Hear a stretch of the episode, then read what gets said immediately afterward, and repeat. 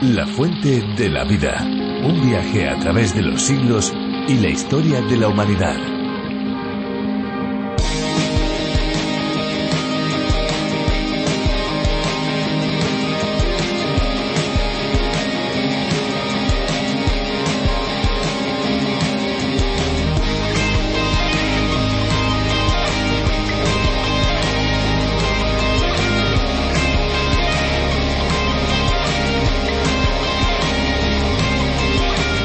En algunas zonas de la Tierra, como en los desiertos de África y el Oriente Medio, el agua resulta ser más cara que el mismo petróleo. Según las estadísticas internacionales, si no empezamos a preservar este líquido vital, en algunas décadas las guerras serán por agua. Y es que el agua es la fuente de la vida. ¿Sabía que un solo árbol de la selva tropical lluviosa puede albergar hasta 500 especies de plantas y animales? Pues sí, Solo basta observar un área de bosque, por ejemplo, para darnos cuenta de la necesidad que existe de cuidar este regalo del cielo, el agua.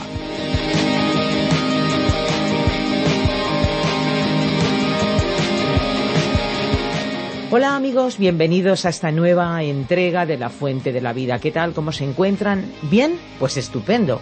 ¿Regular? ¿Mal? Pues en unos minutos van a tener la oportunidad de mejorar su estado. Están en el mejor lugar porque la fuente de la vida es un espacio que calma la ansiedad y alimenta el alma. Bienvenidos. Claro que sí, como dice mi compañera Esperanza Suárez, eh, prepárense para mejorar su estado con nosotros. Y es que eso es posible porque nuestro espacio está basado en la palabra de Dios. No mejoramos nosotros el estado de ustedes, pero Dios mismo sí. Les saluda Fernando Díaz Sarmiento. Les doy la bienvenida. Teniendo en cuenta la realidad de nuestro país, la fuente de la vida, cuya idea original es de John Vernon Magee de su programa A través de la Biblia, es un espacio que tiene un enfoque claro para dar a conocer buenas noticias, las mejores noticias que se puedan dar y que se puedan recibir, las buenas noticias de Jesucristo, un mensaje relevante de la Biblia y siempre con una actitud de respeto hacia otras creencias e interpretaciones. Y así tenemos oyentes de diferentes edades que se acercan a la Biblia desde distintas perspectivas. Algunos pertenecen a grupos catecumenales, otros se identifican como sacerdotes, monjas, estudiantes, profesores universitarios, amas de casa, estudiosos de la palabra de Dios, una variedad grande de personas. No sé si lo saben, pero durante el tiempo de misión de la fuente de la vida nos llegan testimonios hermosos de cómo la palabra de Dios traspasa fronteras y penetra con poder transformador en los hogares y, lo más importante, en los corazones. Desde luego es extraordinario poder utilizar este medio para el crecimiento y la formación de aquellos que quieren acercarse a la Biblia de una manera profunda y sistemática, así que nosotros ya estamos listos. Sin perder tiempo, damos lugar a uno de los ingredientes característicos también de este espacio, la música. La canción de hoy suena así.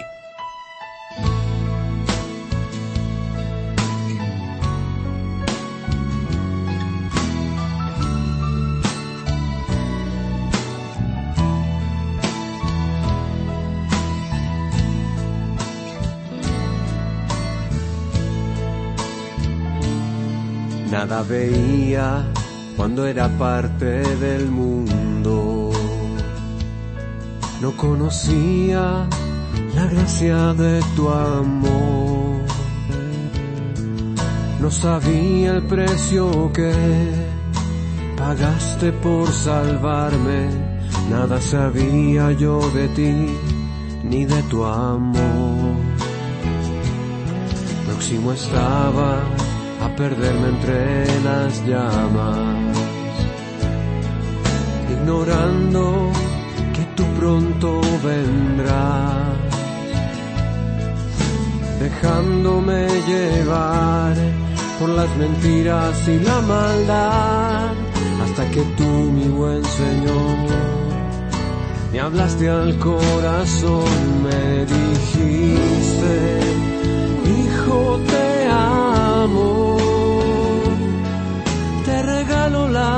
salvación y el poder de mi amor. Búscame cada mañana. Háblame con tu oración que escuchando estoy y voy contigo.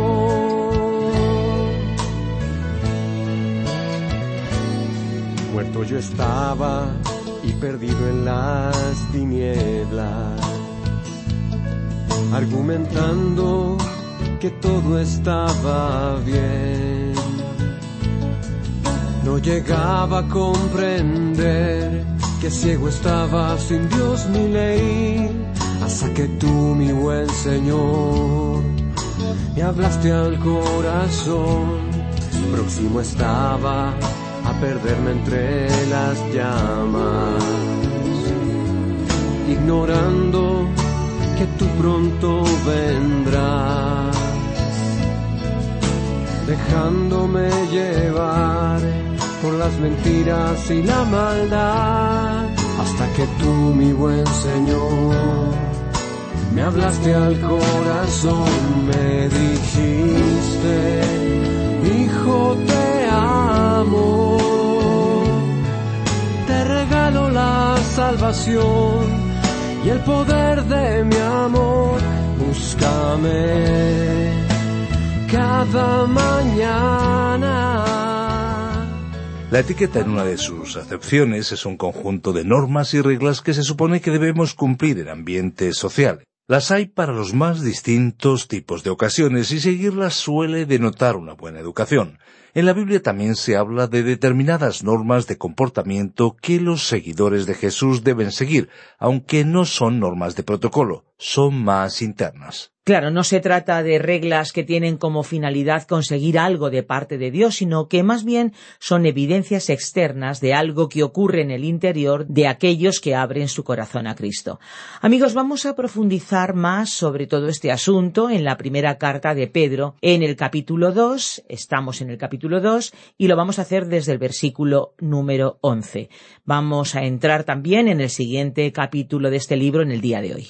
Qué emocionante es seguir recorriendo capítulo a capítulo, versículo a versículo, cada libro de la Biblia. En este caso, estamos en la primera carta de Pedro. Pueden seguir nuestro autobús bíblico, nuestro tren, como nos gusta decir, por cada estación de la Biblia en www.lafuentedelavida.com.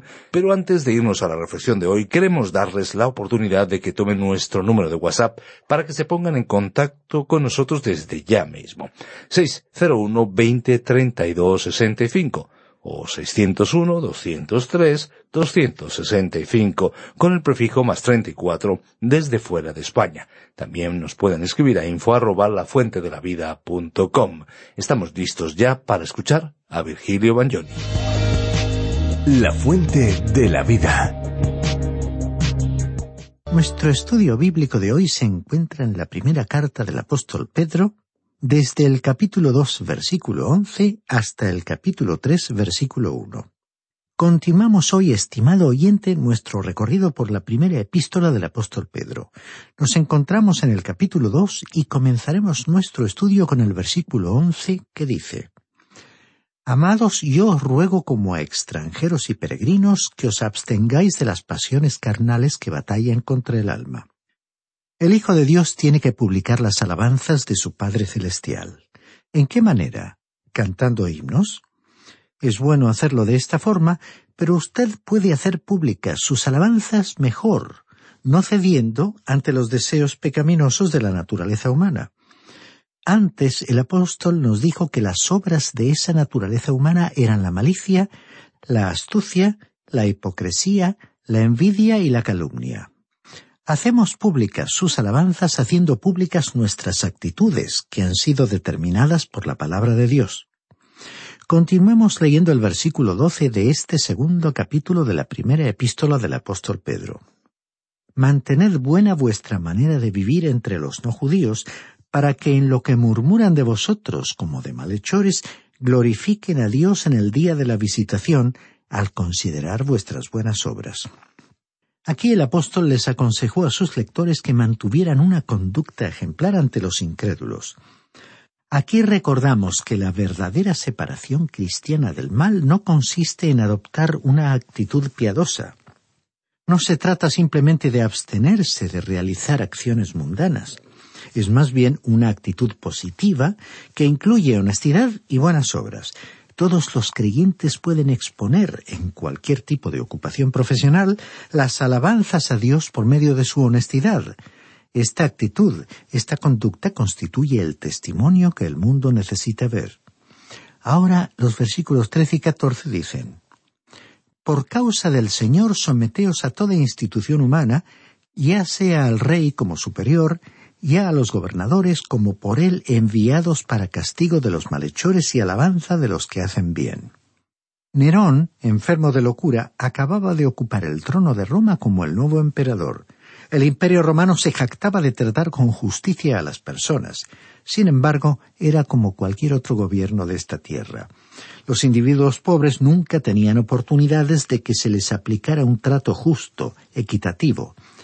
Las personas que disponían de grandes recursos económicos siempre podían contratar abogados lo suficientemente inteligentes como para evadir el cumplimiento de las leyes. Y los pobres eran los que debían enfrentarse a los problemas de hacer frente a las demandas de la ley. Ahora, considerando nuestra situación actual, ¿cuál debería ser la relación del creyente con la ley? Él tiene que obedecer la ley. Esto es lo que el apóstol Pedro estaba diciendo aquí, que se sometieran a toda autoridad humana por causa del Señor. Y ya que se encontraban viviendo bajo la ley romana, tenían que obedecerla. Aunque Roma tenía la intención de que sus leyes fueran justas, su aplicación no lo fue. Recordemos que la ley romana crucificó a Cristo y persiguió a los primeros cristianos. Sin embargo, Roma se jactó públicamente de su justicia. También en la actualidad y en ciertos países los poderes públicos tienden, con cortesía y diplomacia, a obstaculizar y suprimir la proclamación de la palabra de Dios. Aun así, los cristianos, aunque hagan conocer su oposición a esta actitud, deben recordar que la palabra de Dios los exhorta a obedecer las leyes de una nación. Continuemos leyendo el versículo quince de este segundo capítulo de la primera carta de Pedro. Esta es la voluntad de Dios, que haciendo bien hagáis callar la ignorancia de los hombres insensatos. Así que cuando un cristiano se somete a un determinado gobierno y a aquellos que ejercen autoridad sobre su vida, está revelando su actitud de alabar a Dios a través de su vida y testimonio cristianos.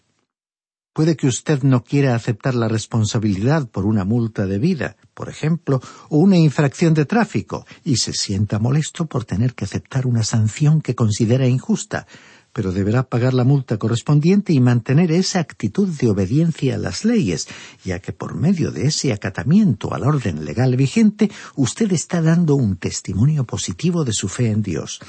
Continuamos leyendo el versículo 16 de este segundo capítulo. Actuad como personas libres, pero no como los que tienen la libertad como pretexto para hacer lo malo, sino como siervos de Dios. Es importante destacar que la relación del creyente con otras personas es un testimonio que habla con mayor elocuencia de los mensajes predicados desde los púlpitos. Es que el creyente en Cristo tiene una libertad que el no cristiano no tiene. Los creyentes tienen una libertad extraordinaria en el Señor Jesucristo. Algunos de nosotros tenemos la oportunidad de ir a lugares y ver cosas que un cristiano corriente no podría, y aunque no creemos que pudiéramos resultar perjudicados por esa conducta, evitamos ir a ciertos lugares para no dañar nuestro testimonio cristiano, porque no queremos usar nuestra libertad para encubrir malicia ni malas intenciones, es decir, que no queremos que creyentes débiles en su fe se perjudiquen por lo que hagamos.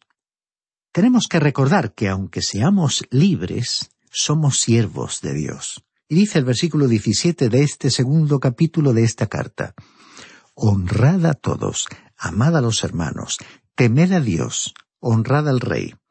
Aquí se nos manda dar a todos el debido respeto y honra. Un creyente debería respetar a todos los seres humanos. Aquí no dice que debe amarlos. Todos sabemos que algunas personas provocan un sentimiento de rechazo. Aquí sí hay un mandamiento de amar a los hermanos. Se está refiriendo, por supuesto, a los otros creyentes. Y luego dijo aquí el apóstol Pedro, temed a Dios. O sea que nosotros como creyentes tenemos que revelar por medio de nuestras vidas que formamos parte de un pueblo temeroso, es decir, respetuoso de Dios. Y el apóstol finalizó este versículo diciendo, honrad al rey. No importa quién ocupe el cargo o la posición de máxima autoridad en una nación, debemos respetarlo. Indiferentemente de su identidad política y de sus capacidades para ejercer la máxima autoridad, debemos respetarlo a causa de su cargo, lo cual, por supuesto, no implica que asumamos sus ideas ni que estemos de acuerdo con su forma de ejercer el poder. Continuemos leyendo el versículo 18 de este segundo capítulo. Criados, estad sujetos con todo respeto a vuestros amos, no solamente a los buenos y afables, sino también a los difíciles de soportar. La primera frase que menciona a criados y a amos puede aplicarse en nuestro tiempo a las relaciones que deberían existir entre los jefes y los empleados de una empresa. Por supuesto, esta relación de sumisión del empleado resulta generalmente más fluida cuando ambos son creyentes. El problema puede surgir cuando un empleado creyente trabaje para alguien que no lo sea. Aquí se aclara que esta actitud debe existir no solamente ante los que son buenos y afables, sino también con los que sean difíciles de soportar, pero siempre y cuando esas personas no pidan algo que sea ilegítimo o deshonesto. Aquí la palabra sujetos contiene la idea de una libertad de elección. Es más bien como estar dispuestos a someternos como una actitud que se hace voluntariamente, no porque uno piense que la persona que ejerce autoridad sobre nosotros sea una gran persona, sino por causa de nuestro testimonio cristiano. Los creyentes deberían exponer su vida como una alabanza y honra al nombre de Dios por medio de sus actitudes y acciones en el ámbito de su trabajo u ocupación profesional.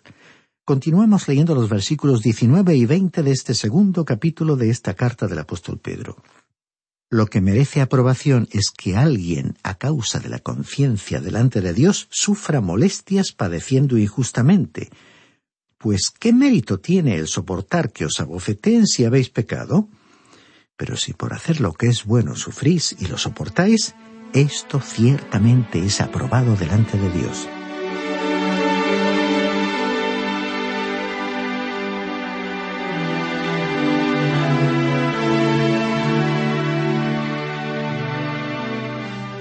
Aquí se está diciendo, ¿cómo podéis atribuiros mérito alguno si soportáis que os maltraten por hacer el mal? Aquí la palabra abofetear significaba ser golpeado con los puños. Este era con frecuencia el tratamiento dado a los esclavos en los tiempos del apóstol Pedro. Si un esclavo había robado, mentido o se había rebelado contra su amo negándose a trabajar, su amo podía someterle a una verdadera paliza propinada con los puños.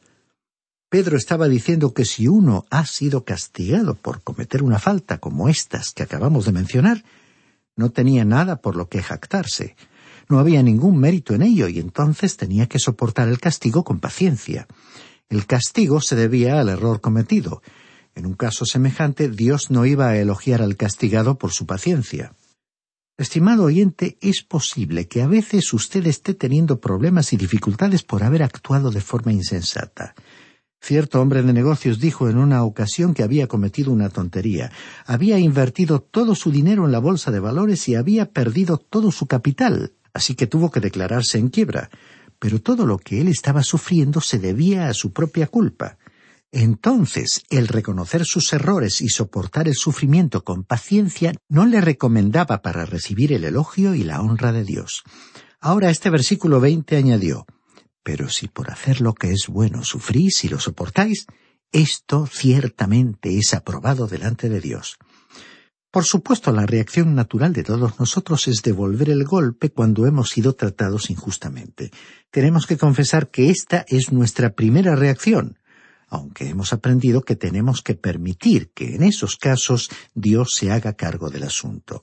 Dios ha dicho en su palabra, Mía es la venganza, yo pagaré, y Él cumplirá ese propósito aplicando justicia muchísimo mejor que cada uno de nosotros.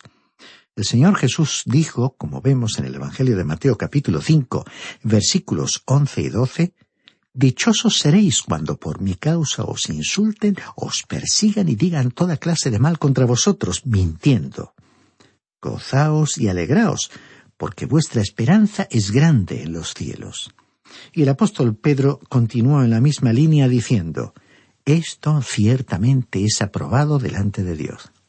El apóstol no llegó muy lejos sin hablarnos nuevamente sobre los sufrimientos de Cristo que constituyen un ejemplo para nosotros como creyentes. Continuemos leyendo los versículos 21 y 22 de este segundo capítulo de la primera carta del apóstol Pedro. Para esto fuisteis llamados, porque también Cristo padeció por nosotros, dejándonos ejemplo para que sigáis sus pisadas. Él no cometió pecado ni se halló engaño en su boca. Cuando el Señor Jesucristo estaba aquí en la tierra, pasó por dos clases de sufrimientos. Sufrió como un ser humano cuando se convirtió en un hombre, sufriendo por causa de la justicia, y también sufrió por los pecados del mundo. Ahora, su sufrimiento por el pecado del mundo no es un ejemplo para nosotros. Este sufrimiento es nuestra redención, es algo en lo cual creemos y que aceptamos, pero que de ninguna manera podemos imitar. Sin embargo, en su vida aquí en la tierra, Cristo nos dejó un ejemplo.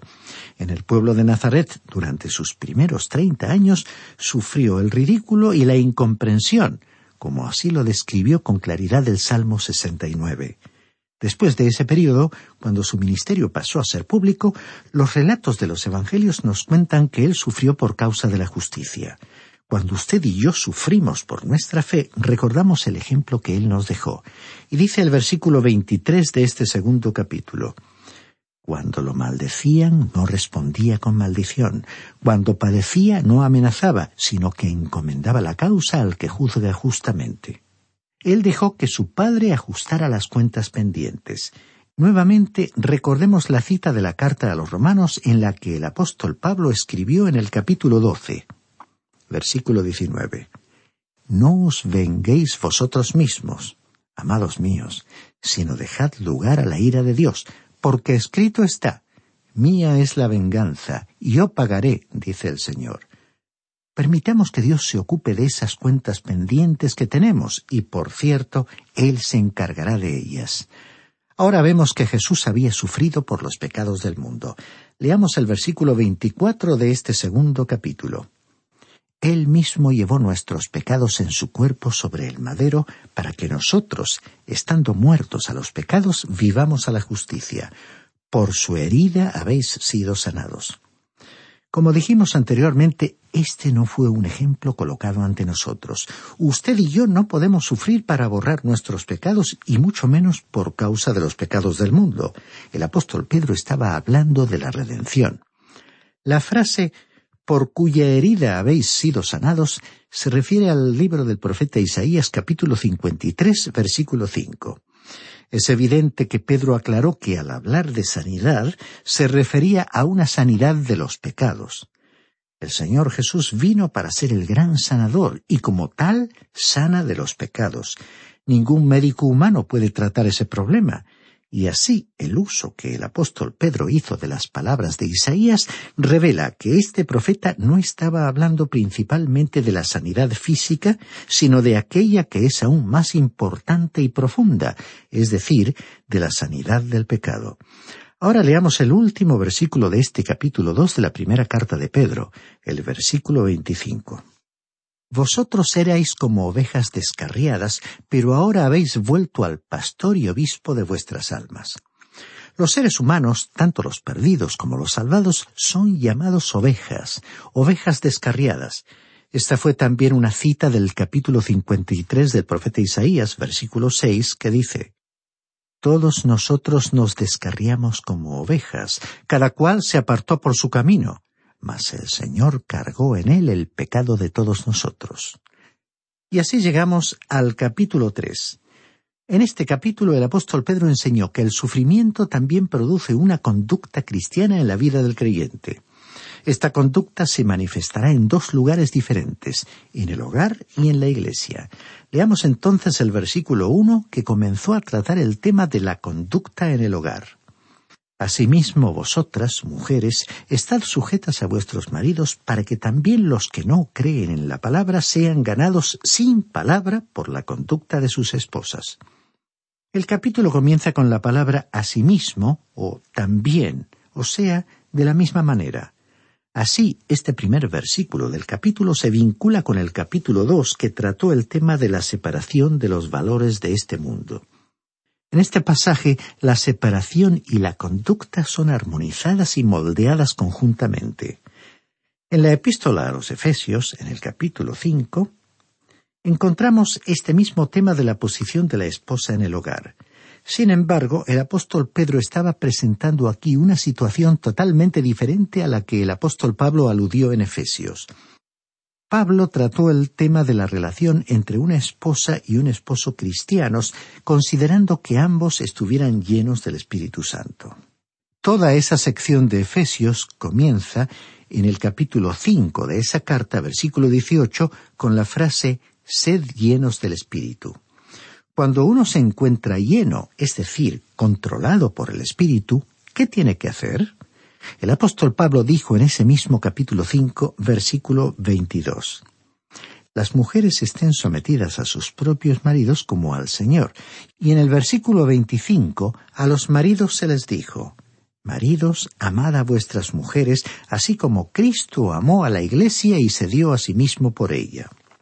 El apóstol estaba hablando sobre un hogar cristiano en el cual el esposo y la esposa eran creyentes llenos o controlados por el Espíritu Santo, y la relación entre ellos era tal que el marido amaba a su mujer hasta el punto de estar dispuesto a morir por ella. Ahora, por una razón de orden, en cualquier situación tiene que haber una dirección. En el matrimonio, esa dirección ha sido otorgada al marido. Sin embargo, cuando a la mujer se le dijo que tenía que someterse, el escritor no se refería a la obediencia propia de un niño. Muchos hombres, cuando se casan, consideran a su esposa como si fuera una especie de primera hija, a cual tiene que obedecerles. De ninguna manera esto es así. Como hemos sugerido en otras ocasiones, la sumisión aquí requerida implica una actitud voluntaria.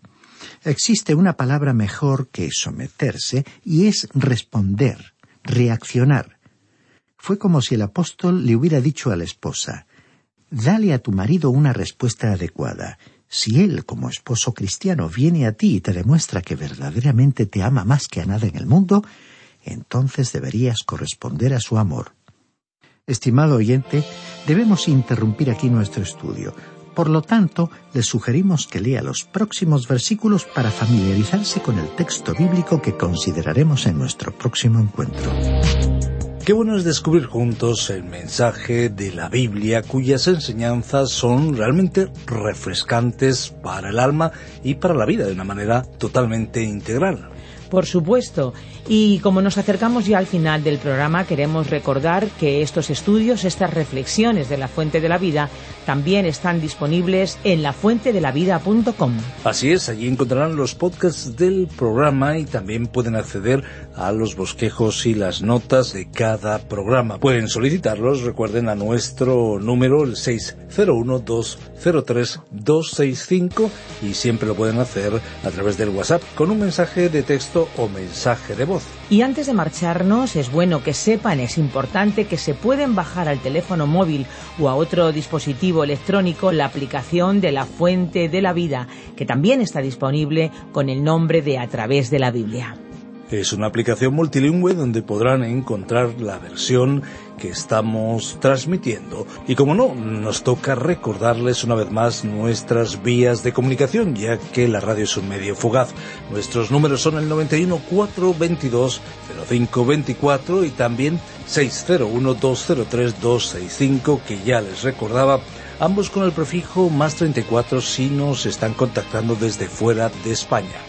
También pueden escribirnos al apartado de correos 24081, código postal 28080 de Madrid. Y si lo prefieren, pueden también hacerlo por medio del correo electrónico info arroba radioencuentro.net. Esta es una producción de Radio Encuentro, Radio Cadena de Vida. Somos Radio Transmundial en España. Ahora nos toca agradecer su complicidad, esperanza, tantos oyentes y tantos amigos que hacen posible que la fuente de la vida llegue a más eh, personas. Toca decirles gracias y decir algo más. Pues sí, lo que toca decirles es que hay una fuente de agua viva que nunca se agota. Beba de ella. Este ha sido un programa de Radio Transmundial producido por Radio Encuentro, Radio Cadena de Vida.